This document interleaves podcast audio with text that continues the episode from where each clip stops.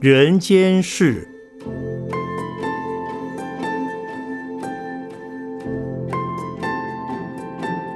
圣严法师著。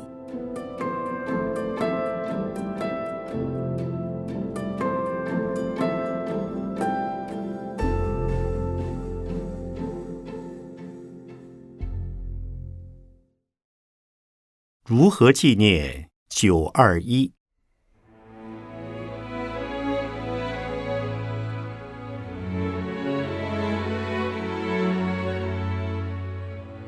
台湾处于地震、台风频繁的地带，一般人在灾难刚过时，总是会深切检讨，但在过了一段时间之后，就逐渐淡忘了。对于未来还会不会发生类似的情形，则多半采取逃避的心态，不愿多想，总是心存侥幸，得过且过。因此。当下一次再遭遇灾难时，依然要付出惨痛的代价。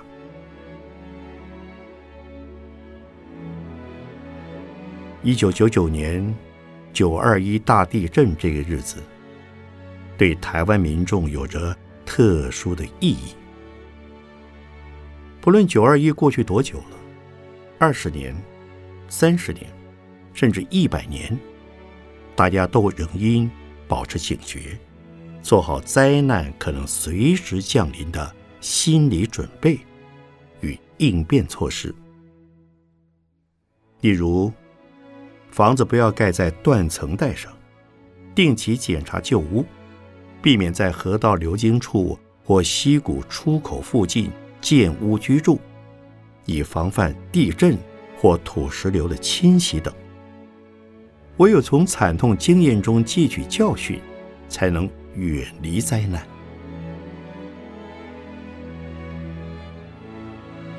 我认为纪念九二一最好的方法，就是在每年的这一天，家家户户都检查自己所居住的房子以及居住环境中是否有安全上的顾虑，提醒大家时时刻刻保持危机意识。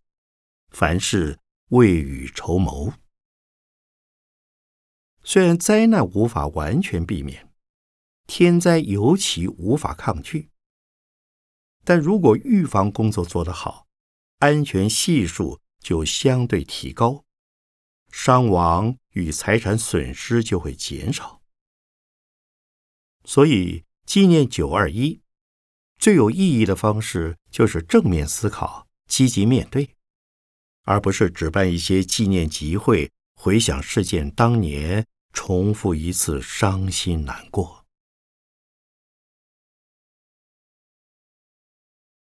另一方面，九二一大地震发生后，法鼓山立刻投入灾后的人心重建工作，在灾区成立了安心服务站，希望以安心作为起点，进而达成安身。安家与安业的效果，帮助灾民早日走出伤痛，重建社会信心与善良秩序。虽然几年过去了，我们仍然持续在做，没有间断。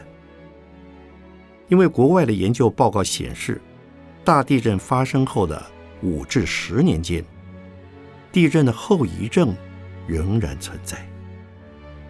表面上看来，房屋倒了再盖，校舍已经重建，孩子们也恢复了昔日的笑容，大人也不再那么愁云惨雾了。然而，地震所留下的看不到的伤痕还是存在，没有完全抚平。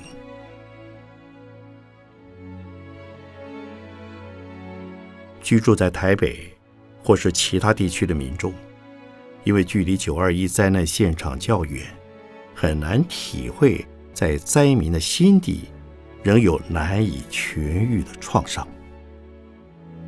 别以为他们已经渡过难关了，法鼓山的安心服务站到现在仍在灾区提供关怀，因为我们关心的是灾区民众的心灵重建工程。也希望大家能够共同来重视，协助他们真正走出大地震造成的阴霾。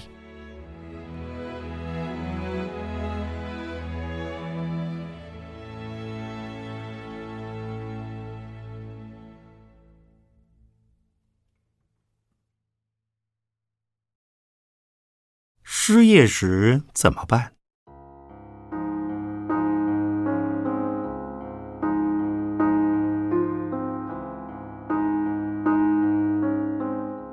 失业在今天几乎已是全球性的问题，只是各国失业率的程度有高低不同而已。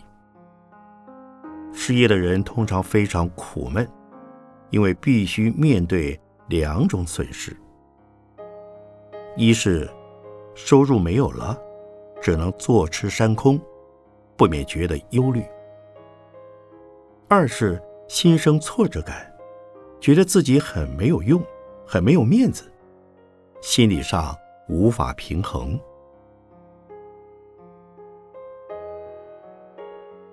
学如逆水行舟，不进则退。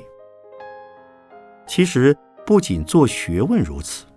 对于各行各业的工作也是一样，特别是在今天科技发展快速的社会，工作上必备的技能，如电脑操作及对资讯网络的了解，一旦离开职场一段时间，可能就会生疏，也就更不利于寻找新工作，更容易被时代的大环境淘汰。所以，许多人在失业后，由于职位的升迁中断，职能的技巧也日渐退步，情绪便陷入忧郁和无力感中。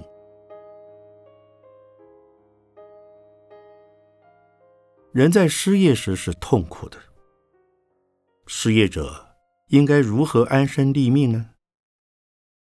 我建议可以先休息一段时间。到想去的地方走一走，把想看的书看一看，与想念的朋友见见面，或者把有兴趣的计划趁这段时间以悠闲的心情好好完成。我就知道，曾经有人在失业期间到图书馆看书，利用这段难得的闲暇做有系统的阅读。也有人趁这个工作上的空档，努力于学佛和禅修，当做精进于精神修养的充电时段。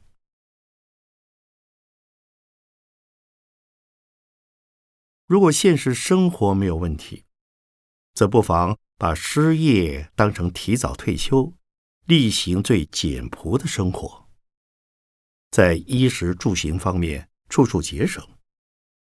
利用空闲的时间到非盈利事业团体做义工。当义工还是会碰到挫折，但会有成长。目前法鼓山为义工安排有专业课程，让义工在观念、技术和人际关系处理上都有成长。因此，当义工也可视为失业时。身心安顿的方法，虽然未必要失业了才来当义工，我们的许多义工并不是由于失业，而是为了奉献，或者也可以重回学校学习。不过读书也要付学费，如果还付得起学费，就去读读书吧。多学会一种专业，或者多一个学位，对于再出发找工作，自然会多一些机会。景气变差以后，职场上更喜欢用双学位及多学位的人才。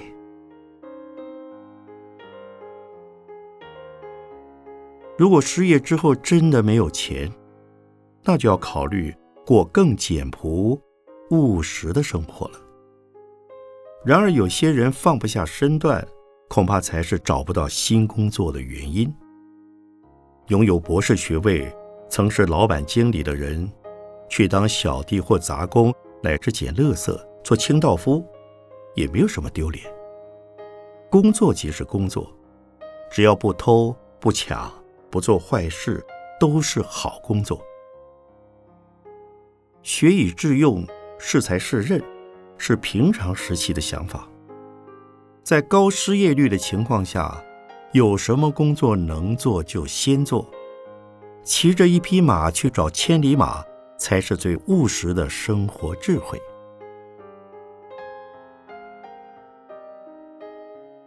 就像美国纽约有一对姐妹，她们大学毕业后失业，于是，一方面读研究所，一方面。在纽约曼哈顿的富豪家当保姆，两个女孩年纪轻，学历高，很受雇主欢迎。不但解决失业问题，还把当保姆的过程与经验写成书。那本书后来还上了畅销书排行榜。这个故事正好说明了，万一遇到失业，如果能够面对事实。善加运用，便是人生旅程中的大好转捩点。幸与不幸没有一定，但看如何因应处理。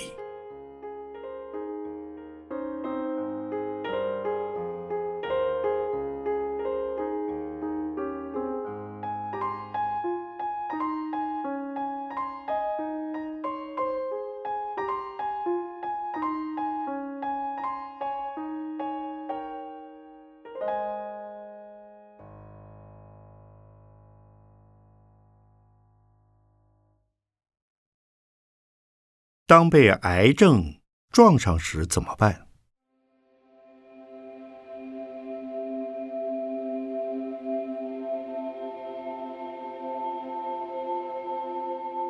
生存在现代社会的人类，罹患癌症的可能性相当高，因此每个人都要有被撞上的心理准备和高度警觉。这不是触人眉头，而是。先有居安思危的心防，才能临危不乱。不过，也不必杞人忧天。过多的担心和焦虑，只会降低身体的免疫力，有碍健康。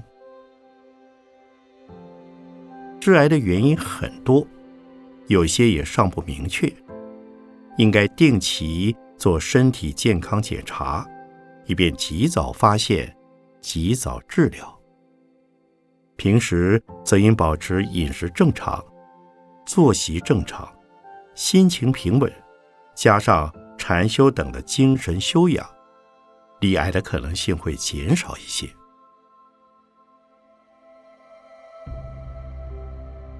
一旦罹患癌症时，该怎么办呢？只有面对事实，积极治疗。试着放松自己的身心来面对，并且接受癌症的事实。如果可以做到这一点，病人就会比较轻松，也不会让家人陷于恐慌悲苦的绝境中。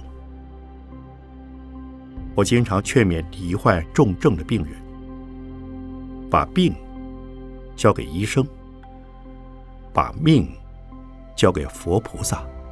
或者是自己的宗教信仰，如此一来，自己就是没有事的健康人。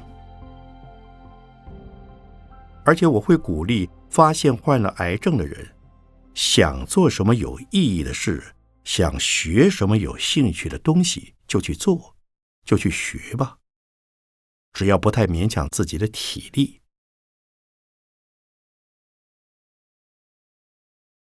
曾经有一位笃信佛教的医师，罹患了癌症。他不但没有因此而消沉，反而把身上的癌细胞称为“癌菩萨”。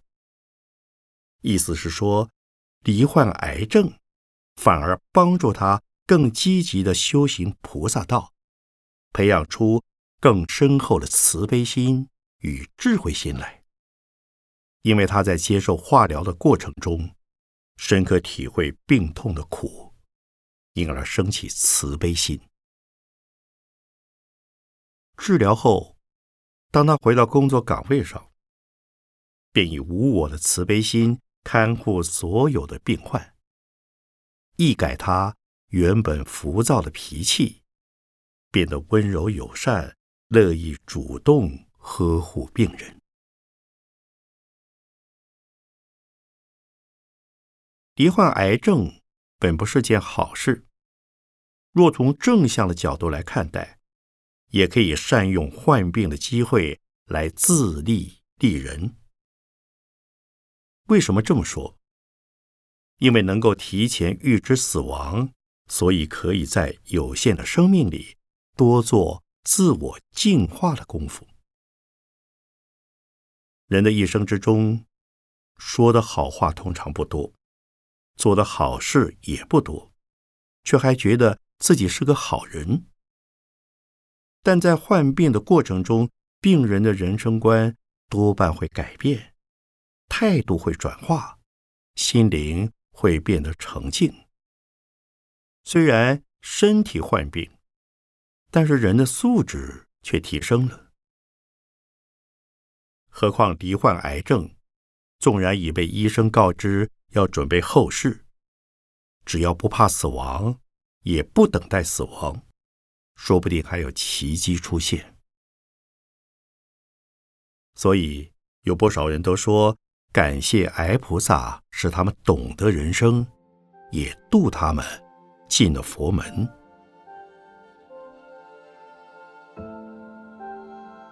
但这并不表示我们要乐于罹患癌症。而是劝勉癌症患者及病人的家属，应当做这样的正面思考。对家属来说，既然家中有人生病已是事实，就要坦然地接受它。除了细心照顾自己，不要也跟着急坏了、累坏了。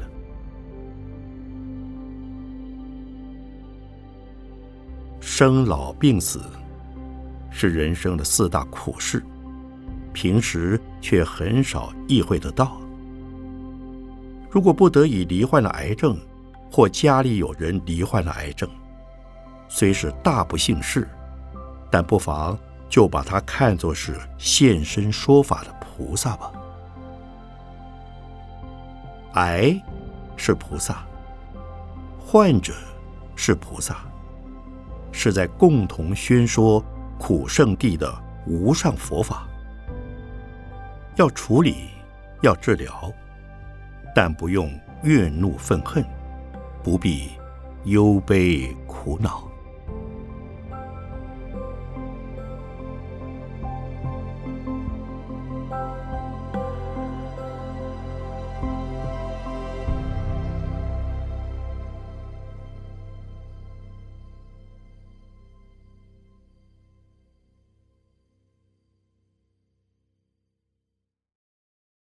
疏解压力的法宝。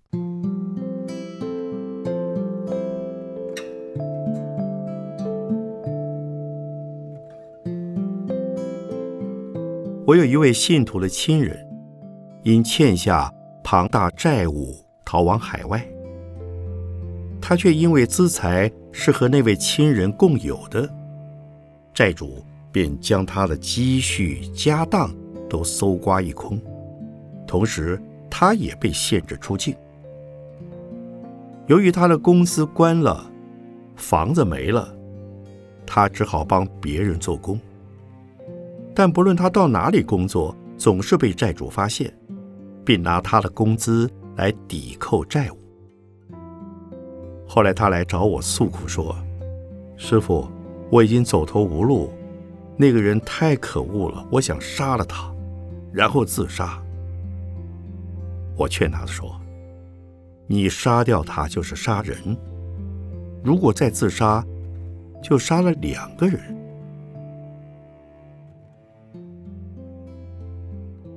他会有这种想法是出于无奈，因为那笔债务可能到死都还不完。还好他有朋友收容，三餐也有着落。于是我告诉他，还有这些就很万幸。同时，以面对他、接受他、处理他、放下他这四他的心来开导。如今他的问题虽然仍未解决，但也已平安生活了好几年。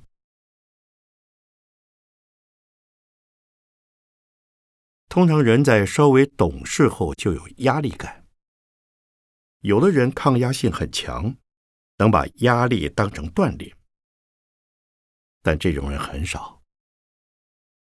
另一种人懂得化解压力。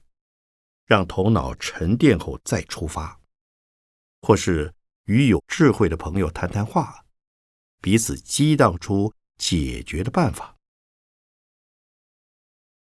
也有人互相发牢骚，或更等而下之的就是跑去狂欢喝酒，心里的压力可能获得一时的疏解，但这是麻醉，酒醒后压力又回来了。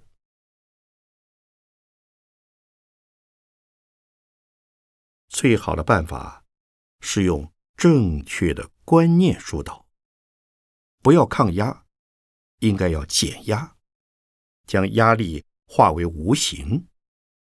就像太极拳的四两拨千斤，利用轻微的力量借力使力，让千斤般的压力自然消失。以虚代实，以无代有。既然自己是虚是无，对方是实是有，压力便自然化解。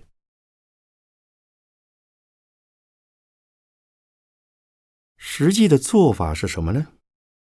就是要面对它，接受它，处理它，放下它。发生任何状况，必须去面对。遇到任何危机的压力，不能逃避，不要装作不知道，然后运用我们的各种资源，包括智慧、经验、技术、体能、时间、财务及社会关系等，尽力处理。有的人资源丰富，有的人资源有限。有些问题容易解决，有的状况在处理之后还是解决不了。就算问题解决不了，至少还留有一条命。所以，我们必须学习放下心中的无奈感，不要耿耿于怀，不要为这些事垂头丧气、抬不起头，不要以为因此就做不了人。老是活在悔恨之中，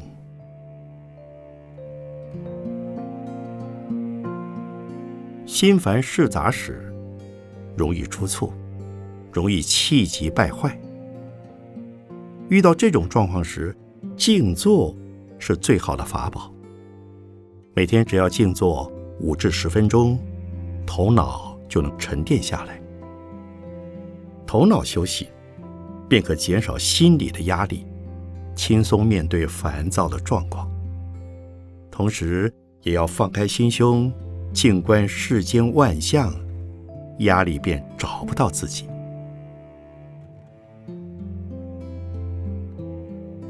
总而言之，遇到压力大时，千万不要走上绝路，不要毫无头绪的想着“完蛋了，完蛋了”。